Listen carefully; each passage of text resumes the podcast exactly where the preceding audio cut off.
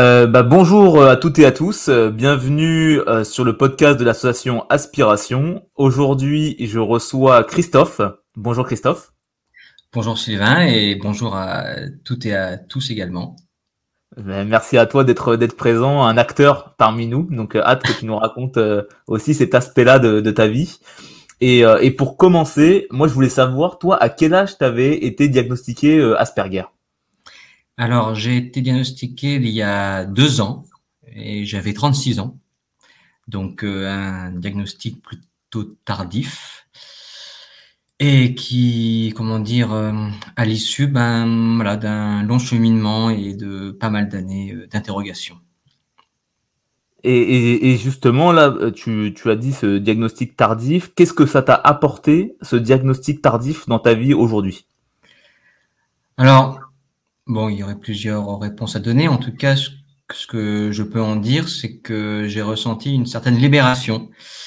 Je sais qu'il y a certains autistes Asperger, en tout cas dans le TSA, qui parfois euh, sont un peu angoissés par cette euh, révélation, on va dire, ou en tout cas ça les chamboule un peu parce que ils ont, un peu construit leur vie, leur personnalité sur une manière de un peu de se fondre dans la masse, on va dire et, là, et apprendre leurs différences les, peut les perturber. Puis il y a d'autres personnes pour qui c'est une libération. En tout cas, pour moi, je l'ai ressenti comme une libération parce que j'ai eu beaucoup, beaucoup de, de problèmes, euh, en tout cas social, relationnels avec les autres. Et en tout cas, depuis, depuis l'enfance l'adolescence, ça a été très compliqué avec la, la conscience d'avoir euh, quelque chose de différent, en tout cas, en tout cas de différent des autres, difficulté à s'insérer avec les autres dans le corps social, si on peut dire.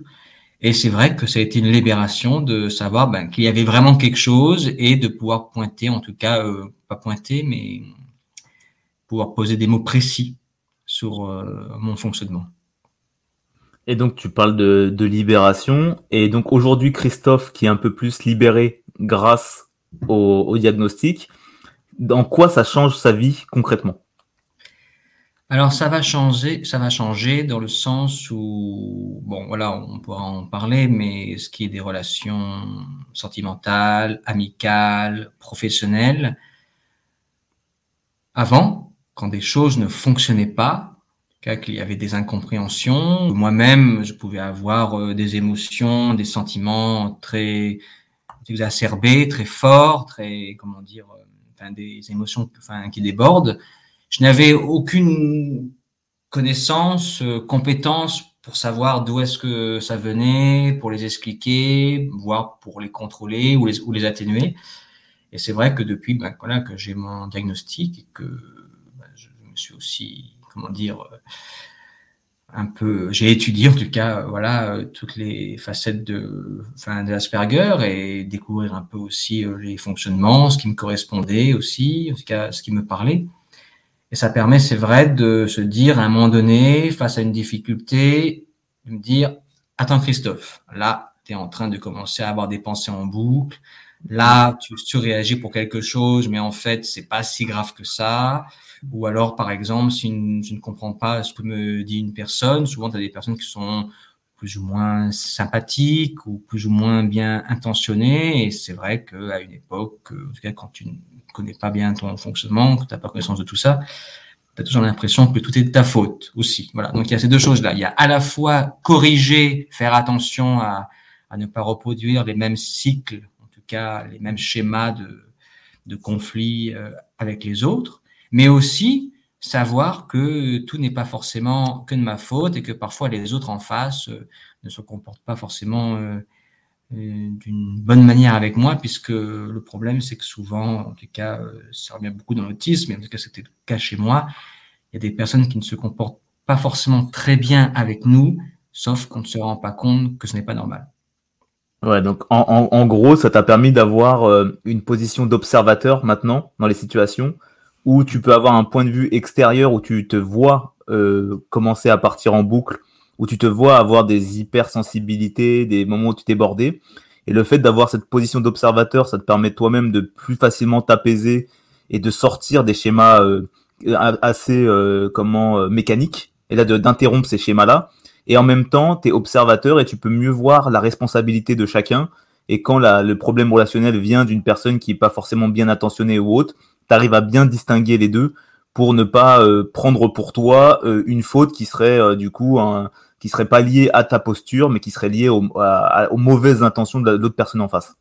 C'est vrai, voilà, c'est le point fondamental entre autres, c'est arriver à déterminer quand j'ai quand j'ai ma part de responsabilité. Dans ce cas, mon fonctionnement, voilà, qu'est-ce que je peux essayer de d'en contrôler, ou alors identifier effectivement quand au contraire c'est l'autre personne en face qui voilà, qui ne s'est pas forcément bien comporté ou qui n'est pas forcément clair. En tout cas, ça permet d'avoir une clarification. Euh. Et il y a ça, et il y a, bien sûr aussi tout ce qui est de l'ordre euh, des émotions, puisque ce qui est difficile, c'est que, en tout cas, avec les différents développements et mes différentes, comment dire, euh, ateliers que j'ai pu mener aussi avec Aspiration, par exemple, c'est de me rendre compte que je n'avais pas forcément, je ne comprenais pas forcément quelles étaient les émotions qui m'animaient. Hmm. Ça, ça a vraiment été quelque chose de, c'est-à-dire que quand je ressens, enfin, une émotion, c'est toujours un ressenti corporel, hein, parce que, enfin, je suis comédien, du coup, c'est quelque chose que, que je connais un peu, euh, les émotions qui nous traversent, la colère, l'amour, euh, la joie, finalement, ont toujours une, une répercussion corporelle. Soit c'est, voilà, on ressent une angoisse au niveau du cou, un, un serment, ou bon, bref. Et c'est vrai que bah, je ressentais physiquement l'émotion. Par contre, je ne déterminais pas quel, de quel type d'émotion il s'agissait et pourquoi. Et c'est vrai que voilà, depuis que je fais ce travail sur moi, euh, depuis mon diagnostic, ben, j'arrive petit à petit à comprendre que ce que je ressens corporellement, c'est potentiellement dû à telle émotion, dû à telle situation ou à quelque chose finalement pour lequel je suis frustré ou qui n'a pas été réalisé. Mais au moins, voilà, ça permet de poser un peu les choses, alors qu'avant, les émotions étaient tellement incompréhensibles que c'était plutôt, ça se terminait par un repli sur moi et une absence totale de communication et communication avec les autres, ce qui forcément était euh, plutôt délétère euh, dans mes rapports aux autres. Et, justement, par rapport à ça, Christophe, dans, ton rapport aux autres avant, qui amenait du coup euh, ces incompréhensions, qui amenaient du repli sur toi-même, quels sont les éléments où tu t'étais, où tu t'es dit rapidement, ouais, je sens qu'il y a un décalage. Dans quel, dans quel moment tu remarquais vraiment ce décalage que tu pouvais avoir avec les autres?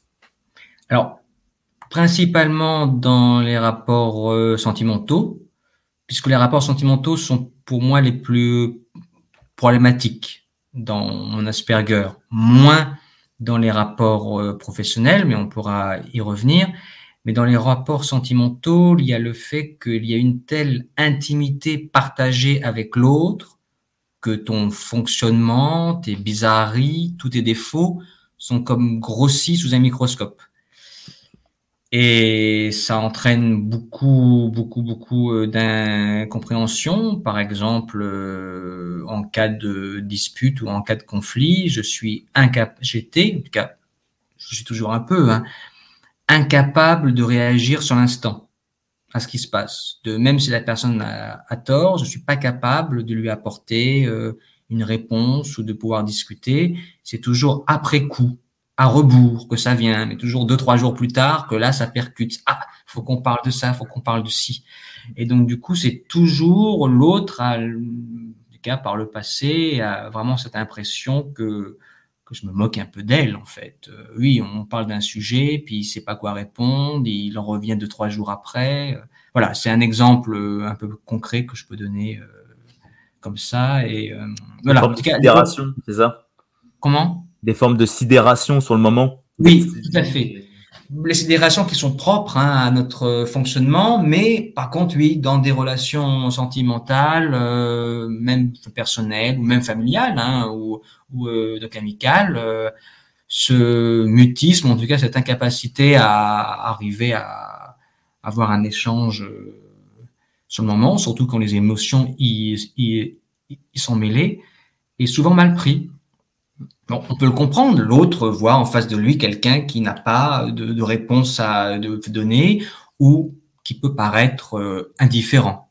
Voilà. Alors qu'à l'intérieur, en tout cas, les émotions sont très à fleur de peau et puis il y a l'envie de se poser dans un coin, euh, que plus personne ne te parle et de pouvoir euh, réfléchir, apporter des réponses à l'autre.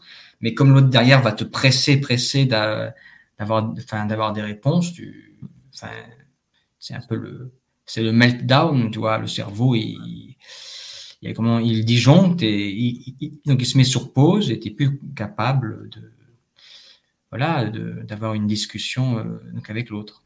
Et à quel moment par rapport, parce que parfois, tu sais, euh, par rapport à ces décalages amoureux, au début, on pourrait mettre ça sur la différence euh, des sexes, parce que souvent on aime bien dans la société opposer hommes et femmes, etc.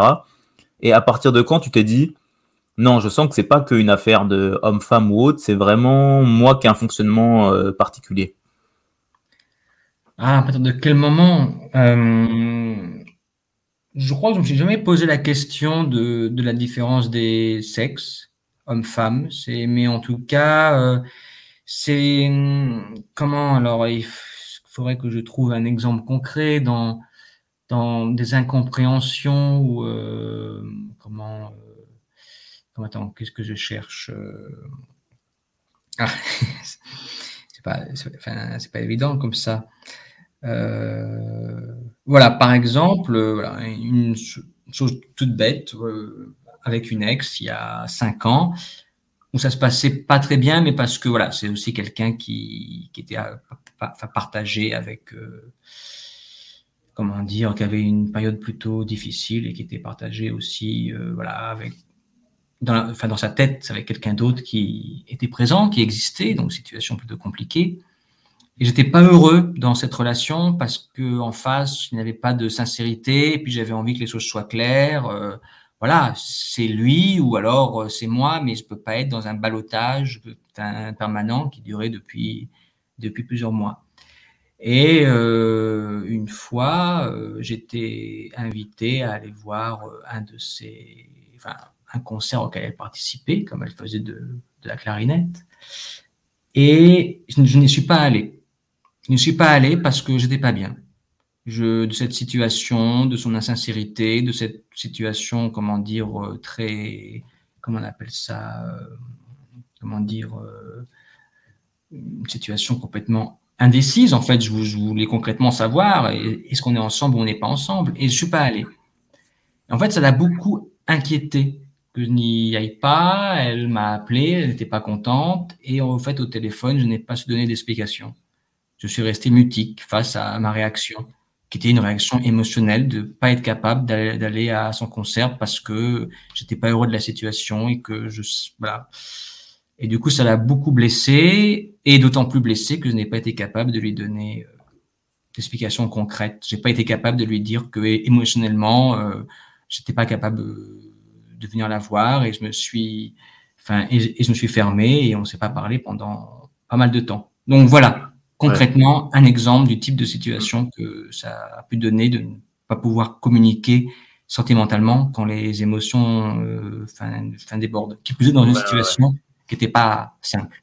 Ah ouais, il y a un truc, tu t'es dit à ce moment-là, euh, même si euh, la situation est complexe et que tous les tous les torts ne, ne, ne, viennent pas de moi, tu t'es dit quand même, je, normalement, je devrais être capable de pouvoir formuler ce qui ne va pas. Et mm. là, ça n'a pas été le cas. Donc tu t'es dit là, j'ai un truc spécifique quand même. Oui, et je me suis dit, bon, ben, bien sûr, dans ces cas-là, je me suis dit que c'est moi qui, qui n'allais pas bien. Mm. Alors, évidemment, euh, il y avait des choses qui ne fonctionnaient pas bien, mais tu as tendance à te, comment dire, à te flageller finalement. Tu es persuadé que tous les torts ne, sont, ne viennent que de toi. Et finalement, tu vois, dans cette période-là, je n'ai jamais considéré que c'était sa faute. Hein. J'ai toujours considéré que c'était que de la mienne, alors que pourtant, il y avait une situation complexe. Mais non, je ne voyais que par rapport à moi, euh, je fais n'importe quoi, enfin, je me comporte pas bien. Hum, donc voilà, c'est très difficile parce que tu, tu rentres dans une sorte de culpabilité permanente envers toi-même et une sorte de culpabilité excessive, tu vois. Mmh. Tu, voilà, tu ne fais pas la part des choses entre l'autre aussi, peut aussi euh, avoir euh, sa part de responsabilité dans, dans le fait que tu ne te sens pas bien dans, dans la relation. Donc, donc on, on, comprend que de ce que tu me dis, je comprends encore plus le bienfait que tu as eu, que tu as fait le diagnostic de permettre toi de mieux euh, comprendre ce qui se passait en toi pour après mieux gérer tes émotions. Comme ça, ça te permet au mieux de faire ta part pour au mieux d'identifier quelle est la part de l'autre en fait. Oui, parce que tu vois, même dans une relation qui pourrait être à venir, il pourra toujours avoir des, enfin, des moments où les émotions, parce qu'en fait, c'est pas forcément des émotions qui, enfin, sont, qui sont négatives. Ce qu'il faut comprendre, c'est que les émotions, quelles qu'elles soient, sont ressenties de manière très très forte.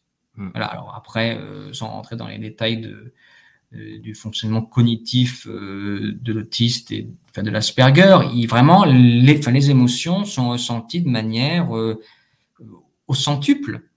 Et c'est vrai que euh, même, une émotion de joie fait mal. Je sais que ça paraît particulier, mais même le fait, par exemple, d'avoir des sentiments pour quelqu'un, qui, en tout cas, euh, qui est toujours quelque chose de plutôt positif, voilà, aimer quelqu'un, être attaché à quelqu'un, ben même ces émotions-là, elles font mal, pas parce qu'elles sont négatives, elles font mal parce que le flux d'émotions qui te traverse la tête, le cerveau, le corps est tellement fort que voilà, ça te, ça met dans une sorte d'état de, sidération. Et c'est vrai qu'aujourd'hui, voilà, dans une relation qui pourrait être à venir, je sais et je peux le dire à l'autre. Après, que l'autre l'entende ou pas, ou comprenne ce fonctionnement, parce que ça peut aussi faire peur, ça peut inquiéter, ça peut aussi créer du doute. Hein. Les gens sont parfois un peu dubitatifs sur euh, si tu leur dis que, que tu es autiste, puisque physiquement, euh, tu as deux bras, deux jambes, tu marches, et voilà, rien n'indique que. Euh, toi, tu m'as dit, toi, tu m'as dit, il y a juste ton élocution un peu à l'ancienne, là. Tu disais souvent qu'on disait, euh, que tu parlais un peu d'une façon. Oh là là. Ça, hein, toi, le, détail qui fait que souvent les gens sont un peu intrigués. Oui, oui, oui. Alors après, bon, peut-être aussi qu'il y a le théâtre qui est passé par là, mais en même temps, même quand j'étais enfant, hein, enfant, on me disait, oui, euh, votre fils, qu'on disait à ma mère, euh, il parle comme un petit professeur. Bon, voilà. Euh, mais c'est marrant parce que quand tu dans la littérature sur le sujet, sur les enfants autistes, c'est ce qui revient souvent. Donc oui, voilà. Bon, ben, j'ai un phrasé qui, dire, qui paraît ancien. D'ailleurs, on me l'a souvent dit, même dans les castings, films de la nouvelle vague, tout ça. Bon, alors après, voilà, comment dire, ce phrasé cette manière de parler, bah, c'est la mienne et je ne la contrôle pas forcément. C'est comme ça que ma voix, elle sort. Maintenant, c'est vrai que c'est quelque chose qui parfois euh, est positif, mais parfois qui peut être assez, assez négatif. En un cas particulier, quand je passe des castings euh, pour du cinéma ou de la télévision, où là, il faut jouer de manière un peu plus quotidienne, mm. ben voilà, c'est souvent, ben non, euh, quand vous parlez, on pense à Nouvelle Vague, faire parler plus quotidien, mais en fait, je ne sais pas euh, faire ça. Euh, chaque comédien a sa singularité et j'ai la mienne, j'ai un timbre de voix qui est le mien, j'ai une voix qui est la mienne, elle sort comme ça et c'est ce qui fait ma singularité et c'est avec ça que voilà que je peux que je peux que je peux travailler. Donc si cette singularité là n'est pas reconnue, voilà, on, on aborde l'aspect professionnel. Oui, là effectivement c'est un peu plus difficile.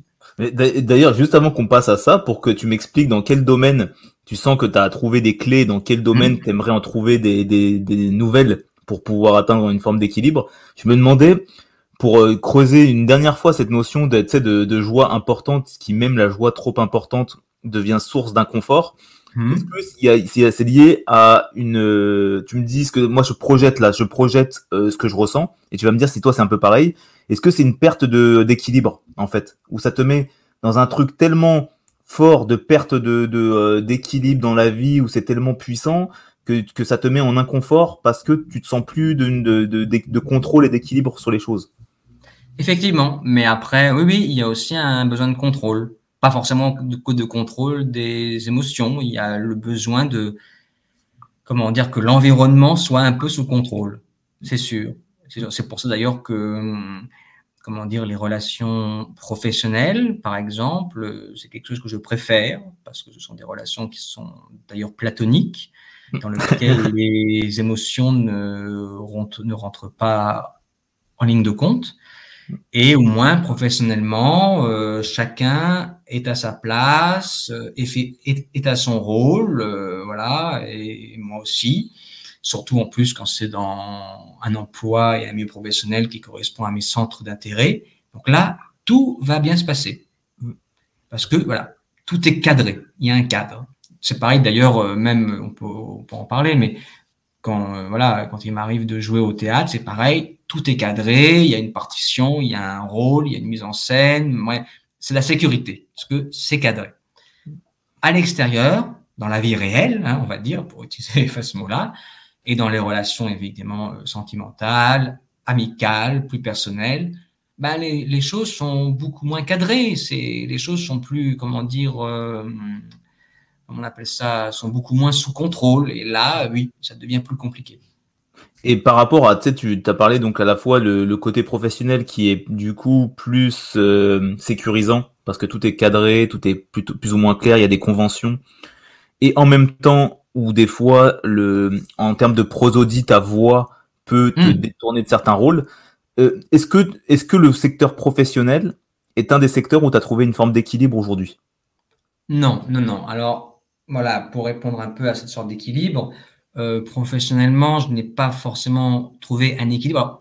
quand je dis que je n'ai pas trouvé un équilibre professionnellement, c'est dans le sens où je n'en vis pas suffisamment au quotidien, financièrement, tu vois, matériellement. Après, bien entendu, là, on parle d'un milieu qui est, en tout cas, le milieu du spectacle vivant ou du cinéma, qui par essence est un milieu difficile. Donc ça, effectivement, c'est difficile même pour n'importe qui d'autre euh, qui ne serait pas, euh, qui, ne, euh, qui, ne, serait pas autiste. Donc effectivement, je n'ai pas encore trouvé un équilibre dans le sens où, voilà, je ne considère pas que je travaille suffisamment, en tout cas pour faire gagner ma vie. Petite parenthèse, là, voilà, je suis comédien, en même temps, je suis aussi assistant mise en scène. Et là, bah, depuis décembre, je suis sur un projet là dans le théâtre euh, subventionné qui va courir jusqu'en 2024 voire 2025. On rentre en période de résidence pour deux ans, ponctuellement, où je suis assistant mise en scène pour une metteuse en scène pour laquelle j'avais déjà travaillé au cours d'un stage il y a quatre ans. Et là, il y a un certain nombre de choses qui se regroupent et qui sont plutôt positives, à savoir que cette personne-là reconnaît en tout cas mes compétences et mes qualités artistiques et en tout cas dans l'assistanat. Elle sait pour mon mode de fonctionnement. À un moment donné, je lui en ai parlé. Et d'autre part, je suis dans un milieu, en tout cas, qui correspond à mes centres d'intérêt. Donc, ces trois points, ces trois conditions étant remplies, la confiance, la connaissance de mon mode de fonctionnement et être dans un milieu qui correspond à mes intérêts spécifiques fait que là, il y a un réel épanouissement et que j'ai déjà un certain fil rouge sur les deux, trois ans à venir, en tout cas en tant qu'assistant de mise en scène. Ce n'est pas ça qui me permet complètement de vivre, en tout cas dans, dans ce milieu professionnel-là, mais au moins il y a déjà ça qui, est, comment, qui commence à s'inscrire avec d'autres choses hein, que je vais essayer de construire euh, à côté. Donc, professionnellement, des choses se passent, d'autant que les deux dernières années ont été, tu l'imagines bien, euh, compliquées en raison de la pandémie. Donc, voilà, des, je suis pas encore totalement à l'équilibre professionnellement, mais voilà, ce que je fais correspond. C'est vraiment le milieu où je veux travailler. Et si j'ai l'occasion de pouvoir à, nouveau jouer, de pouvoir à nouveau être comédien, ça fait deux ans et demi, du coup, que je n'ai pas joué depuis fin 2019, suite aux différents événements. En tout cas, c'est le milieu où je enfin, peux réellement être épanoui. Et donc, du coup, donc, ce que je retiens, c'est que tu as donc t'as euh, ce qui est c'est pas c'est pas épanouissant à 100% parce que euh, t'as pas le volume d'activité en temps notamment d'acteurs que tu aimerais pour être totalement serein. Par contre, tu as rencontré des gens, tu as d'autres métiers que tu as creusés dans cette industrie qui te plaisent beaucoup et tu as rencontré des gens qui te font confiance et, euh, et des gens avec qui tu as suffisamment de confiance pour évoquer notamment ton mode de fonctionnement différent et qui l'ont totalement accepté.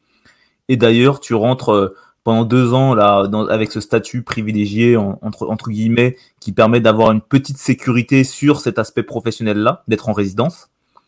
Et donc, ça t'offre un petit matelas sécurité pour euh, progressivement augmenter ton niveau d'activité, c'est ça? Tout à fait, puisque les résidences euh, sont ponctuelles, une semaine, deux semaines, par-ci, par-là. Donc, ce qui me permet, entre ces résidences-là, de pouvoir continuer à essayer de développer euh, d'autres choses dans ce milieu-là. Et ce qui est important, c'est qu'en tout cas, j'ai conscience et je sais quel est le milieu dans lequel euh, je peux travailler, dans lequel je peux travailler sans problème.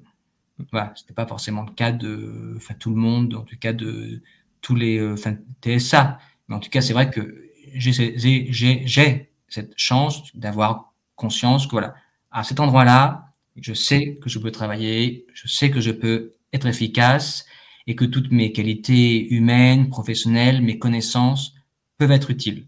Maintenant, comme c'est pas le milieu professionnel qui est le plus simple, bah, parfois voilà, c'est un parcours, c'est c'est assez long.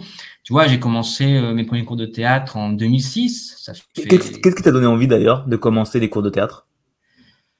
Ah, vaste question. Marrant parce que j'ai je, comment dire, euh, là, je suis en train de faire mon site et dans mon site, à un moment donné, j'explique un peu sur un court paragraphe pourquoi euh, être comédien, pourquoi acteur. Eh ben, je ne sais pas. bon, en fait, ça, enfin, je dirais que ça a toujours été là. Alors après, peut-être qu'il faut fouiller, mais mm, déjà, quand j'avais 9-10 ans, je, ben, je voulais faire l'acteur. Alors bon, ce que je dis, c'est un peu un lieu commun, parce que je pense que tous les comédiens euh, disent ça, mais si tu veux, c'est quelque chose, c'est quelque chose qui, qui s'est imposé comme ça. C'est un besoin impérieux, une nécessité euh, d'être, comme si quelqu'un te, enfin, poussait euh, dans le dos pour aller sur une scène. Il y a ce besoin-là. Euh, maintenant, euh, en tout cas, voilà, ce que je pourrais dire. D'autres le disent, hein, d'autres comédiens le disent. Hein, je pense que c'est pas une question d'être neuro atypique, bien que je pense que ça donne aussi des explications, sur une scène de théâtre ou même sur un plateau de cinéma, hein, c'est vraiment des endroits où je me sens en sécurité. Ce qui est assez paradoxal, parce qu'au théâtre, tu es quand même devant 150, euh, 200 ou plus, 300 euh, personnes. Mais, et depuis que j'ai eu mon diagnostic, je me suis posé la question, tu vois, même souvent on m'a demandé, mais Christophe, euh, tu dis que tu es fan de Asperger, mais quand même, bah, tu fais du théâtre, tu joues.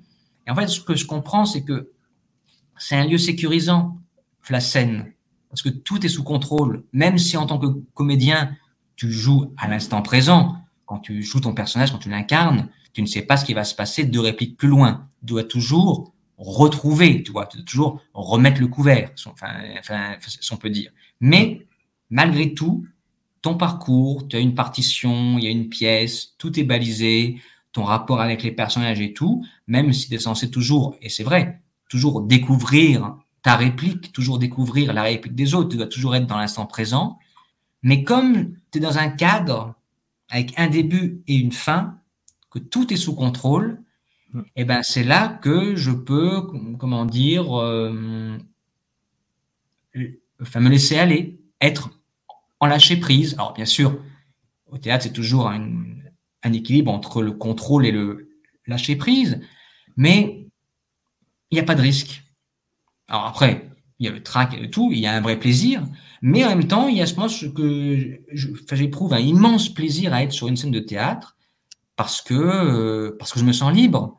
Je ne me sens pas euh, attaché, tu vois, aux, aux contraintes euh, qu'il peut y avoir dans la société où tout est compliqué, euh, sais, les relations les relations avec les gens, comprendre ce qu'ils disent, tout ça. Enfin, c'est un, pour moi, c'est, oh bon, du coup, je, je parle un peu trop.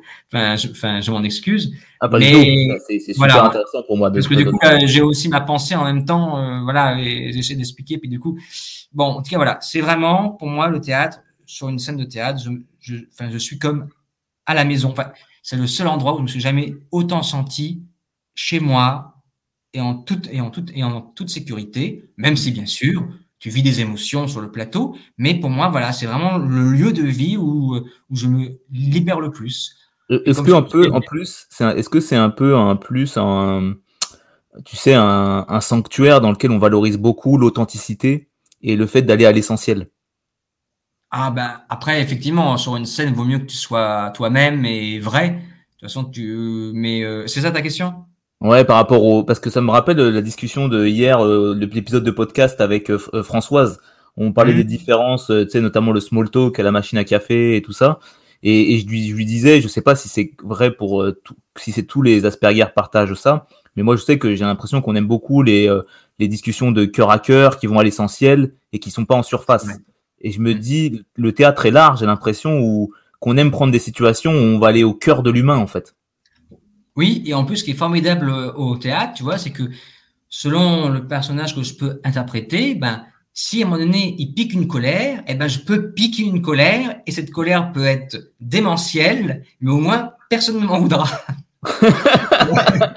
vraiment, je peux vraiment péter un plomb, et ben au moins, euh, ben, enfin, socialement, ça va passer. Ou alors, je peux, enfin, pleurer, euh, faire une déclaration d'amour absolument euh, naïve et niaise, mais au moins, je peux le faire, tu vois. Parce que ce qui est ça qui est, qui est formidable, c'est que dans les émotions positives ou négatives, eh ben, au théâtre, tu peux les exprimer de manière exacerbée, puisque de toute façon, c'est du théâtre, hein, c'est de l'art dramatique, et souvent les choses sont plus exacerbées que dans la vie de tous les jours.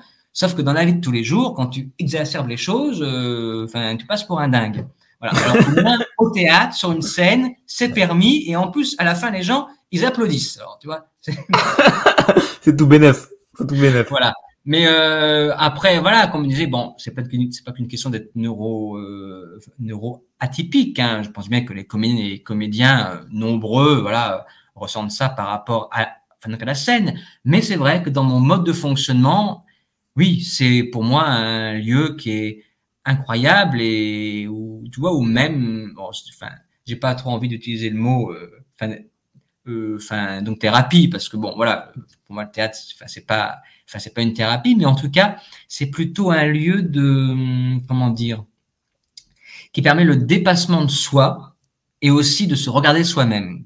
En tant qu'acteur ou en tant que spectateur ou les deux? Euh, En tant qu'acteur, oui, les deux, parce que tu communiques. Si tu te dépasses toi sur un plateau et que tu communiques des émotions, des sentiments, si tu le fais bien, le spectateur va aussi enfin, le ressentir. Mais c'est vrai que oui, le, être comédien, c'est aussi se dépasser soi-même et c'est aussi se regarder.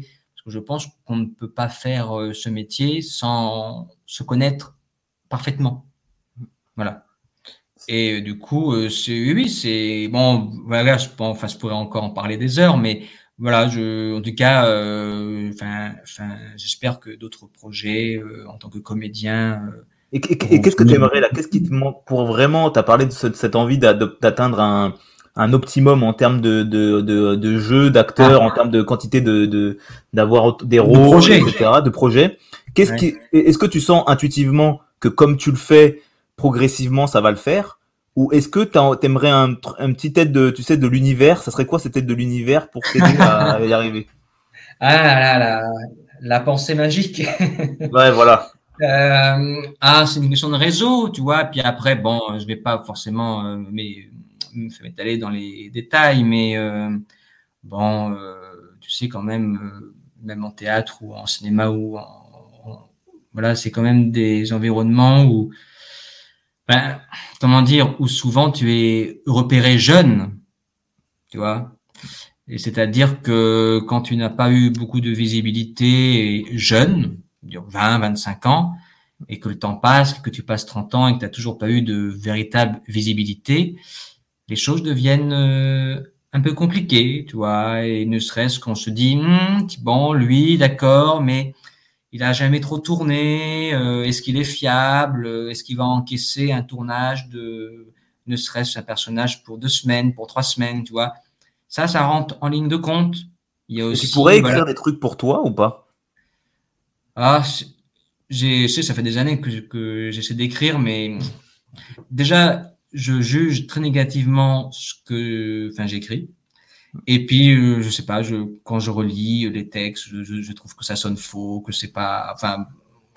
Et pourtant, j'ai, je connais un quelqu'un que j'ai rencontré qui fait des courts métrages et qui me dit mais quand même Christophe, toi euh, qui fais du théâtre et tout, euh, tu devrais en avoir des choses à dire. Ben oui, oui, mais ah, en fait, l'écriture, c'est très douloureux. Vraiment. C'est, hum, c'est quelque chose que, en fait, je pense que je pourrais arriver à écrire, mais il y a quelque chose de, de très douloureux. Puis c'est surtout que quand j'écris, j'ai l'impression que c'est, bon, c'est trop euh, d'introspection, tu vois. Mmh. Pour moi, c'est, trop introspectif et je ne veux pas être, être un de ces, enfin, auteurs ou dramaturges qui, qui, qui, qui ne fait que parler de lui, tu vois. Ou le must, sinon, ça serait que comme tu as trouvé le mec avec qui tu, peux, tu peux être assistant et l'aider qui aime ton travail, il faudrait, ça serait de trouver quelqu'un qui, qui aime, que comme tu parlais des films de Romer, un genre de Romer qui, tout d'un coup, est séduit par ton profil, en fait. Ah, mais tout à fait. Tu vois, de la même manière que la méthode en scène avec qui je travaille en tant qu'assistant, euh, à un moment donné, voilà, euh, ça s'est fait comme ça. Elle m'a fait confiance. Il y a plein de raisons qui ont fait que, que, voilà, que je suis son assistant. Effectivement, il faudrait aussi à un moment donné quelqu'un. Alors là, par contre, tu vois, je veux pas trop penser à ça parce que du coup, là, on est dans de la, dans de la pensée magique. Enfin, dans la pensée magique. c'est vrai. Il faudrait quelqu'un qui dit ah bah tiens voilà lui je le veux tu vois par exemple euh, un truc tout bête alors bon là on, on va citer enfin, quelques grands noms euh, Fabrice Lucchini, par exemple, on peut pas faire plus singulier que lui dans le théâtre et le cinéma français.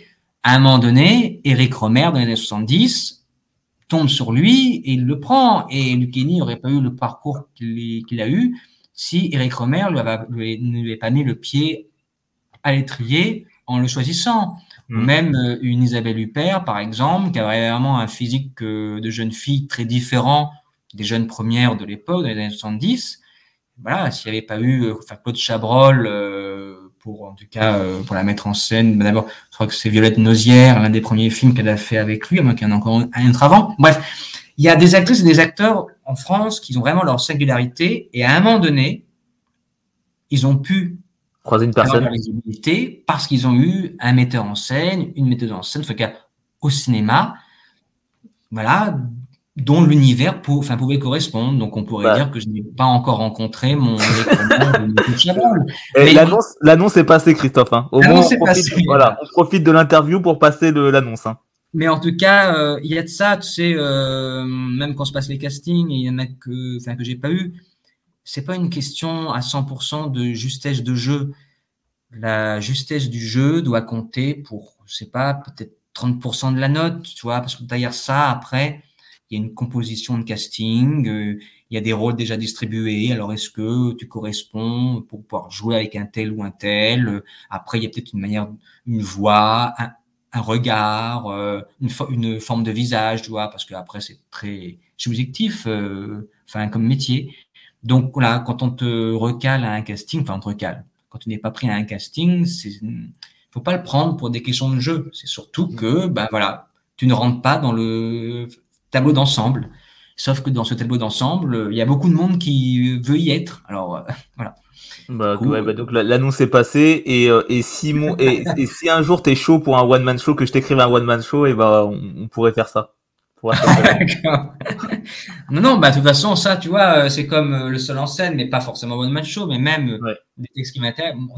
moi j'ai toujours dit que j'avais besoin de, que oui je peux être force de proposition mais par contre voilà il me faut quelqu'un qui qui me fasse confiance ou qui me mette en scène, tu vois. Je sais qu'il y a beaucoup de comédiens et de comédiennes qui se mettent en scène tout seuls. Il paraît qu'il faut savoir tout faire. Euh, bah, peut-être que c'est je sais pas si c'est mon mode de fonctionnement ou, ou, euh, si c'est moi, mais quand même travailler tout seul, je trouve ça quand même euh, bon. Voilà. Ouais, bah, ce qui est intéressant, c'est que j'ai l'impression que tu as, gagné euh, avec le temps beaucoup, beaucoup de clarté. Tu as, as, parlé des émotions maintenant où tu arrives mieux à t'observer dans les relations. Tu sais exactement ce dans quoi tu prends du plaisir au travail et les secteurs que là qui te passionnent pas plus que ça ou c'est trop laborieux et que ça du coup tu préfères euh, déléguer et avoir des complémentarités avec d'autres personnes. Donc euh, c'est je trouve que ça, on sent que c'est de mieux en mieux balisé là ton, tu tu t'y vois clair et et du coup là habilement je vais jumper sur la, la question d'après c'est mmh. c'est euh, entre donc là on a au niveau professionnel on a bien vu tout ce que tu as réussi à trouver déjà comme, euh, comme source d'épanouissement et le juste le Eric Romer qui manque pour euh, aller au top au niveau euh, au niveau professionnel et acteur. Je me demandais quels sont les autres secteurs? Tu as beaucoup parlé de l'amour et après il y a aussi la, famille ou les amis. Quels sont les domaines où tu aimerais trouver des clés supplémentaires aujourd'hui? Alors bon après les rapports ce qui est les scènes amicales. Euh, bon, après, les difficultés sont un peu moindres depuis deux ans, puisque bon, depuis deux ans, ben, depuis deux ans, je vois un peu moins de monde, on va dire. par le vide, la sélection par le vide. Effectivement, bah oui, mais tu vois, que tu te rends compte que euh, les personnes autour de toi, ils ont des plusieurs cercles, enfin donc d'amis. Ils ont leur cercle principal, puis les cercles secondaires. Et puis c'est vrai que ces deux dernières années, avec la fameuse distanciation, distanciation sociale, mm. ben, tu comprends rapidement dans quel cercle tu te trouvais. Mais euh, effectivement, non, non. Ben après, les, je trouve que cette période-là, les deux années, a été plutôt compliquée parce que je crois et bon après c'est bien normal. Hein, les gens se sont un peu resserrés sur leur premier cercle familial ou en tout cas voilà les personnes les plus proches. Donc, il y a des personnes que j'ai beaucoup moins vues.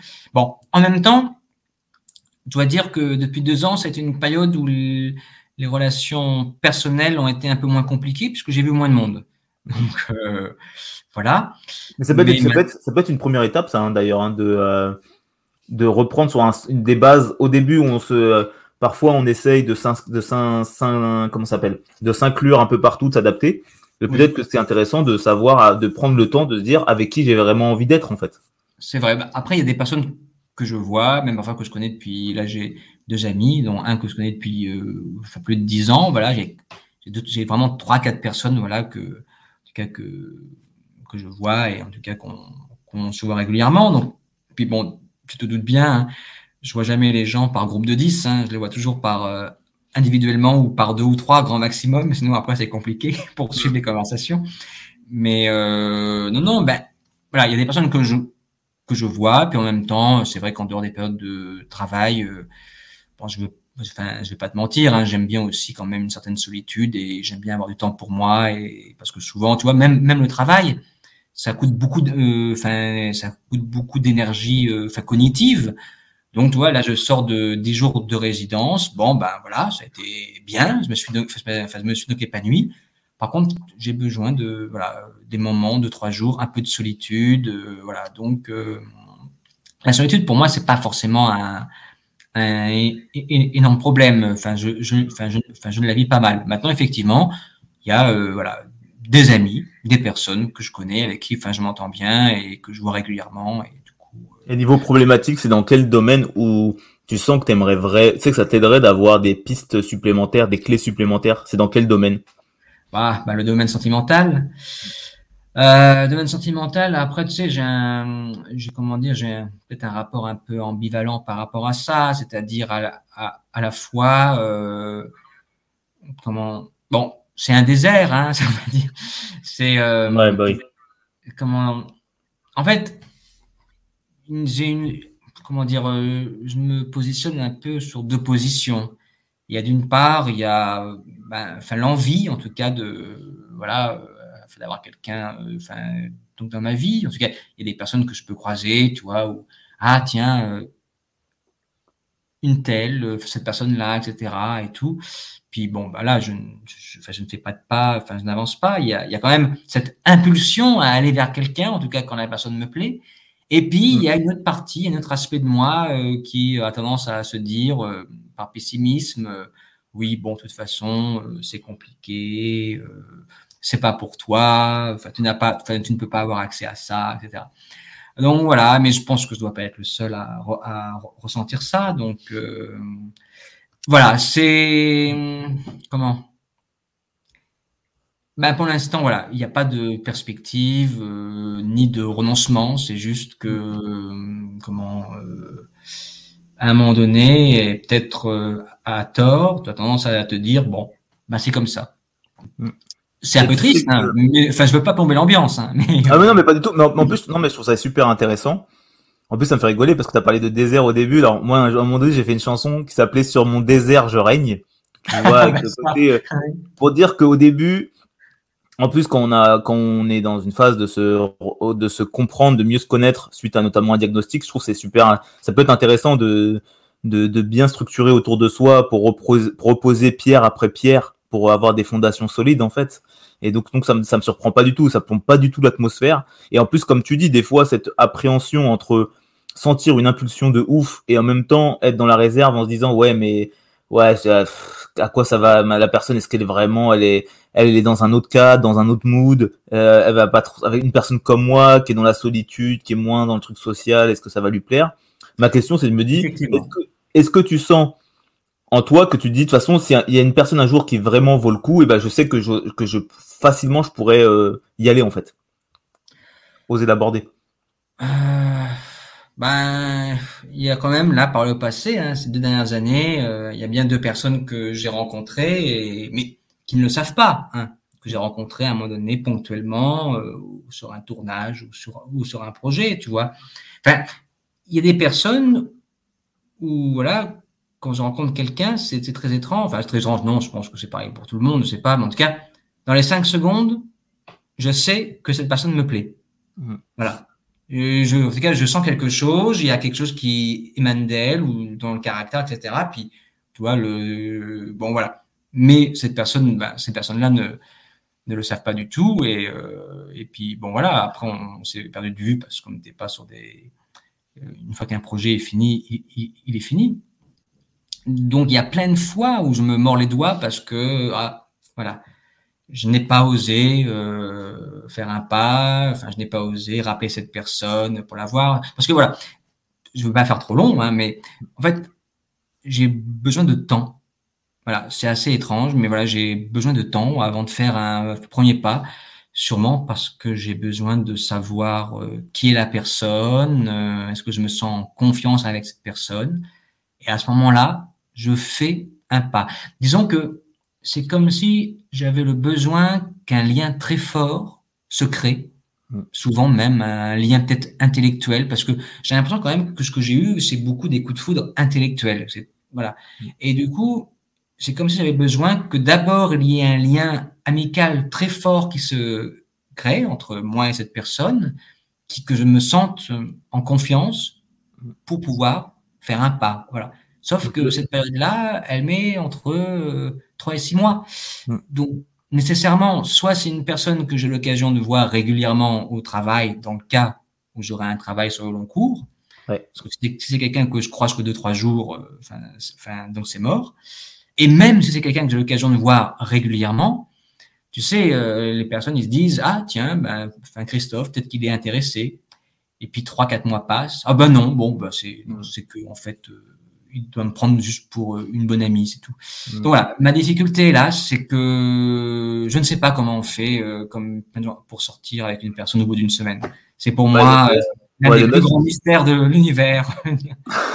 ouais, le, bah, je comprends que le must pour toi, ça serait comme tu as dit de, de pouvoir travailler sur une longue période avec une personne pour apprendre à mieux la connaître, que elle aussi elle puisse mieux découvrir ton univers et pour que tout se fasse d'une manière à la fin qui est vraiment une vraie complicité qui soit évidente et que euh, et que du coup c'est une forme de sécurité mutuelle presque qui se au moins tu sais que pourquoi l'autre personne elle est attirée par toi c'est qu'elle te connaît elle te connaît très bien en fait mais tu vois c'est soit que c'est un point de ma personnalité ou autant il y a des choses qui je pense euh, bah, peuvent se corriger faire attention mais là je crois que je peux pas aller contre ma nature tu vois je, ne crois pas que je puisse euh, sortir avec quelqu'un à peine huit jours après avoir rencontré cette personne-là. Enfin, de là, tu sais, mm, enfin, même, enfin, partager une intimité avec quelqu'un, une intimité physique très, très, très, euh, rapidement. Mm. Ça, ça m'est. Après, je peux pas me forcer. Enfin, c'est mon rythme. Tu vois, il y, a, des choses où, au bout d'un moment, surtout dans les relations sentimentales, bah, le mieux, c'est que, voilà, tu sois dans des circonstances où tu sois à l'aise, enfin, serein, que ça ne te mm. soit pas, enfin, désagréable. Donc, je pense que mon temps est plutôt un temps long avant de pouvoir bouger. Et je ne pense pas que je puisse fonctionner euh, différemment à, à, à, ce niveau-là. Et ben, c'est peut-être aussi ce qui rend les choses euh, plus difficiles. Bah, bah, franchement, ce que je trouve super intéressant dans tout au long de, l'échange qu'on a eu, tu vois, c'est que euh, avec le temps, j'ai l'impression vraiment que ce soit au travail, as, tu sais, comme on a dit, tu as bien identifié ce que ce que aimais dans ce métier-là, les, les, les, euh, les, différents métiers où tu t'es moins, où ça te plaisait moins, l'écriture ou autre, et que du coup tu sais exactement qu'est-ce qui te passionne. De même dans les relations humaines, tu sais de mieux en mieux qu'est-ce qui t'appartient et qu'est-ce qui appartient à l'autre. Et de même dans, dans des fois, dans des comme là la situation amoureuse où tu as dit, même si des choses parfois prennent du temps ou autre, j'ai identifié qu'il y a une part en moi qui a besoin de ce temps long en fait et que j'aimerais pas trouver un, un, truc miracle qui se fasse très, très vite parce que je sens qu'au fond de moi, ce qui, ce qui est moi, c'est de, de prendre ce temps de se connaître et de, euh, et de, euh, ouais, de, de mieux euh, savoir qui on est l'un l'autre. Donc je trouve que moi, ce qui, j'ai pas, j'ai pas l'impression, enfin toi, j'aimerais bien savoir quel est ton retour, mais j'ai l'impression que tu as beaucoup, as vraiment gagné beaucoup de clarté sur toi au, cours, au fur et à mesure de cette vie-là, en fait. Hein. ben, disons que j'ai l'impression que depuis les deux ans qui se sont écoulés, parce que ça fait deux ans le diagnostic, j'ai pas mal, euh, comment dire, éclairci beaucoup de, de choses. Après, je pense que même avant, pendant toutes ces périodes où les relations étaient compliquées, j'étais toujours quand même, euh, je suis quelqu'un, enfin, en tout cas, euh, toujours eu beaucoup de réflexion, essayer de comprendre ce qui fonctionne pas, même si je trouvais pas de réponse. Donc, euh, je pense que les deux années qui sont passées là, c'est peut-être été l'occasion suite euh, à mon diagnostic euh, de faire un peu une somme, tu vois, un point de tout ce qui fonctionne, ce qui fonctionne pas, pour quelles raisons. Et je pense que j'ai commencé à, puis aussi peut-être, tu vois, le fait de savoir quel est mon mode de fonctionnement, ça me permet aussi en moi-même, et c'est là aussi qu'il y a une libération. Très bien, je fonctionne comme ça, ben, c'est pas la peine que je me force à rentrer dans, dans les normes, tu vois. Pas la peine de, si je, tu vois, c'est comme si en fait, euh, quand j'ai eu euh, enfin, le résultat, je me suis rendu compte que euh, toute ma vie, c'est comme si, euh, enfin, j'étais un rond qui avait essayé de rentrer dans la case du carré. c'est ça. Mm. Et puis au bout d'un moment, bah, tu te rends compte, et en fait, le pire, c'est que c'est comme si j'en avais toujours eu, enfin, inconsciemment, je le savais, mais voilà, il y a quelque chose qui fait que, bon, voilà, il faut rentrer dans, euh, dans la norme. Mm. Et maintenant que je sais que voilà, enfin qui, enfin qui je suis, parce que c'est quand même de ça qu'il, s'agit aussi, hein, euh, avoir euh, comment dire ce résultat-là, enfin savoir que je suis, comment dire, Frank Asperger, euh, que je suis dans le TSA, me permet aussi de savoir définitivement qui je suis. Parce que le fait de savoir comment je fonctionne, forcément, ça a ouvert la clé à une meilleure compréhension de moi-même. Et euh, effectivement, que je ne me sens absolument pas du tout euh, aujourd'hui obligé de correspondre à une norme, de rentrer dans une norme. Et si moi, en tout cas, ce qui me va dans, dans les relations sentimentales, c'est de prendre mon temps, dans ce cas, je prendrai mon temps et ben et si je rencontre des personnes euh, qui ne peuvent pas supporter ce temps-là, bon ben c'est que c'était c'est que c'est pas la bonne personne de toute façon, c'est que ça marchera pas. Donc euh, autant un jour trouver quelqu'un euh, avec qui soit possible de prendre ce temps-là. Et puis aussi, ce qui sera différent, c'est que parce que ça n'a pas été le cas depuis les deux dernières années, mais le, le jour où j'aurai vraiment le courage de pouvoir avancer vers quelqu'un qui me plaît, ben, il sera peut-être temps aussi que pour la première fois, je parle aussi de mon mode de fonctionnement, que je mette ça sur la table, parce que ça éliminera, je pense, beaucoup de, de malentendus et d'incompréhension. Mais ça, voilà, ça c'est ça c'est le gros truc. Hein. Ça c'est vraiment euh, ça c'est euh, en tout cas dans dans mon cheminement euh, fin, fin, personnel, c'est euh, voilà, je n'ai jamais été encore dans une situation où, où j'ai été amené, en tout cas, en tout cas dans, une situation, dans un cheminement sentimental, à parler de, voilà, de mon diagnostic. Et tu sais, et ce que je me dis maintenant, l'avantage, c'est que tu auras l'interview. Tu pourras lui dire, tu sais, avant oui. écouter ça, et comme ça, et, et, on se retrouve une heure après, tu me dis ce que tu en penses. c'est vrai. ben après, tu vois, même au théâtre, même si au théâtre, euh, quand j'ai l'occasion de, enfin, de jouer, même si je joue un personnage euh, immonde ou au contraire euh, l'opposé, même si le personnage est différent de toi, malgré toi, il y a des choses de toi qui enfin, transparaissent. Et je me suis toujours dit, bon, si vous voulez savoir enfin qui je suis, allez me voir euh, enfin, jouer au théâtre et voilà.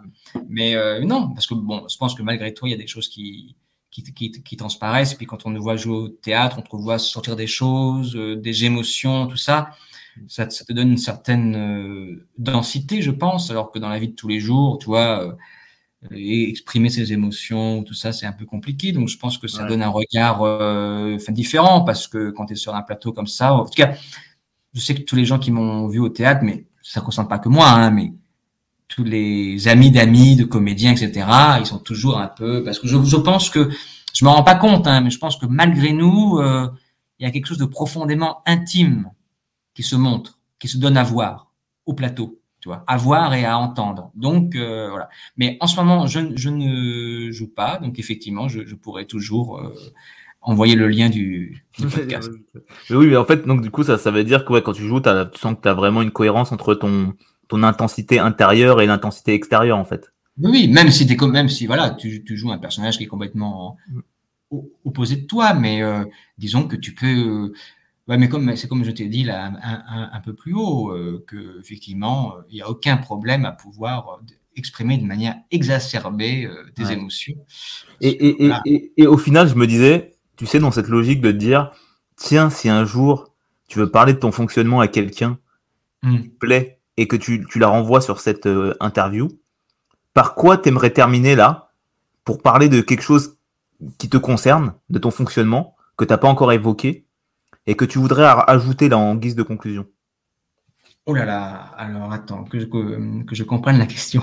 En gros, là tu dis, imagine, je, fais écouter l'interview à quelqu'un qui me plaît beaucoup. Donc tu lui fais écouter cette interview-là. Donc elle va découvrir tout ce que tu as dit. Et qu'est-ce que tu n'as pas encore dit que tu aimerais que cette personne sache sur ton fonctionnement?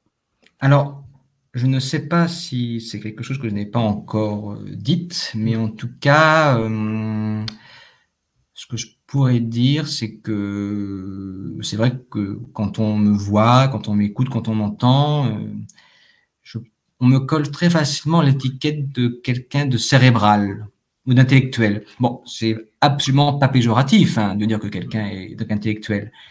Mais je crois que voilà, une manière d'être ou ma, ou prosodie, euh, mon bavardage, puisque je suis assez bavard, me fait passer pour quelqu'un d'intellectuel et donc de cérébral et finalement peut-être euh, un peu coupé de ses émotions.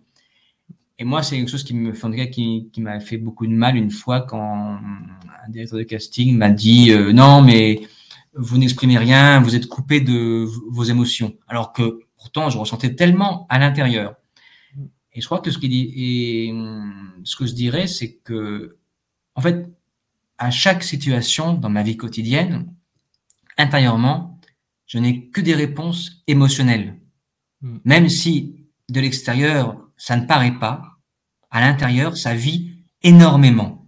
Sauf que ben, dans la vie quotidienne, euh, les choses sont, Peut-être que je les mets à distance aussi, ou tout simplement, je c'est pas que je me permets pas de ressentir, hein, c'est que si je me permettais de ressentir de manière extérieure, je pense déjà que je pleurerais souvent, que ou alors je serais euh, dans la joie, je sauterais de joie un peu partout et avec mes bras euh, maladroitement, je casserais des, des choses. Donc en tout cas, voilà. Ce que je veux dire, c'est que intérieurement, euh, je n'ai que des réponses émotionnelles à, à ce qui se passe dans la vie de tous les jours, mais c'est à l'intérieur. Donc voilà, je, je, je suis pleine vie. C'est vrai qu'il y a quelque chose, voilà, en tout cas en dehors de quand je joue, qui transparaît peut-être euh, de froid ou de, enfin je sais pas, de. Ouh là là, je me perds dans mes. non non, mais, c'est très clair. Non non, c'est très clair comme tu l'as dit. Que, euh, comme tu dis, j'ai l'impression que les gens peuvent avoir l'impression que c'est très intellectuel et que dans le cerveau, alors qu'en fait, tu as envie de dire vraiment quand toi ça bouillonne et que, et que parfois, si ça se, si ça se mettait en mode euh, libre, autocontrôle, ça partirait dans tous les sens euh, mm. presque, et que euh, et que t'as envie que les gens sachent que c'est euh, t'as as, toutes ces, ces facettes là, mais que t'es pas que cette facette. Tu vois, pour ce qui est des sentiments amoureux, c'est peut-être le mm. plus compliqué parce que souvent, je trouve que parfois les mots, les phrases que je pourrais dire me paraissent très pauvres en fait par rapport à la qualité de mon ressenti. Hmm. C'est-à-dire que c'est presque du, domaine de l'ineffable et du coup ben, de l'affection que je peux avoir enfin pour quelqu'un, de l'amour, des enfin sentiments. Ben, en fait, les mots viennent pas parce que je, je, ne trouve pas de, de mots assez forts enfin, des mots qui puissent, euh, comment dire, euh, retranscrire la force de ce que je ressens intérieurement et physiquement. Voilà ce que. Voilà. ça, fait, ça fait penser presque aux gens qui font de la danse parce qu'ils arrivent mieux à exprimer avec, par exemple, par la, par la danse leurs émotions que par les mots, en fait. Tout à fait. Mais d'ailleurs, euh, dans mes cours de théâtre passés ou dans des trainings avec des, des metteurs en scène, ce que j'aime beaucoup, en tout cas, c'est le travail corporel parce que ça permet de déconnecter avant de travailler le texte. Mm. J'ai jamais, jamais senti aussi bien que dans du travail corporel sans texte parce que ça te permet en tout cas le, le te fait parler le corps quoi. Ce qui est à l'intérieur de toi se matérialise physiquement et c'est vrai que oui, c'est un comment dire euh, s'exprimer corporellement est quelque chose de comment dire euh, de très libérateur et, bon et quand tu vois des des, des danseurs enfin, sur une scène. voilà, enfin, il y a une énergie. Voilà. Bah, bah, franchement, tu vois, merci beaucoup Christophe pour cet échange et en plus, j'espère du coup que via cette euh, interview, et eh bah, tu auras à la fois une copine et un réalisateur ou une réalisatrice bah, qui, te dira, qui se dira. Euh, non, merci à toi aussi, mais j'espère que ça va pas être euh, enfin, trop long pour ceux qui vont écouter, parce que, que j'ai pas été bah, trop long en tout cas.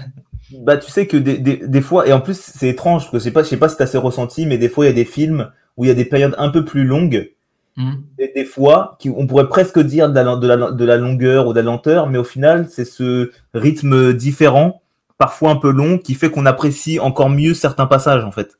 Vrai. Et, euh, et moi, j'ai l'impression de ça, que là, on a, on a traversé une interview un peu comme un film, tu vois, où, où il s'est passé des choses, on, est, on a marché le long d'un canal, euh, on a parlé de plein de choses, et euh, des fois, c'est peut-être un peu long, mais mais on sait jamais qu'il y a toujours des petites pépites qui peuvent arriver à n'importe quel moment, des phrases clés qui peuvent marquer une personne, tu sais. Donc ça se trouve, il y a une personne qui va écouter cette interview et qu'il y y, a, il y a une thématique qui va beaucoup lui parler et du coup elle se dira euh, merci Christophe d'avoir évoqué tout ça. Tu vois.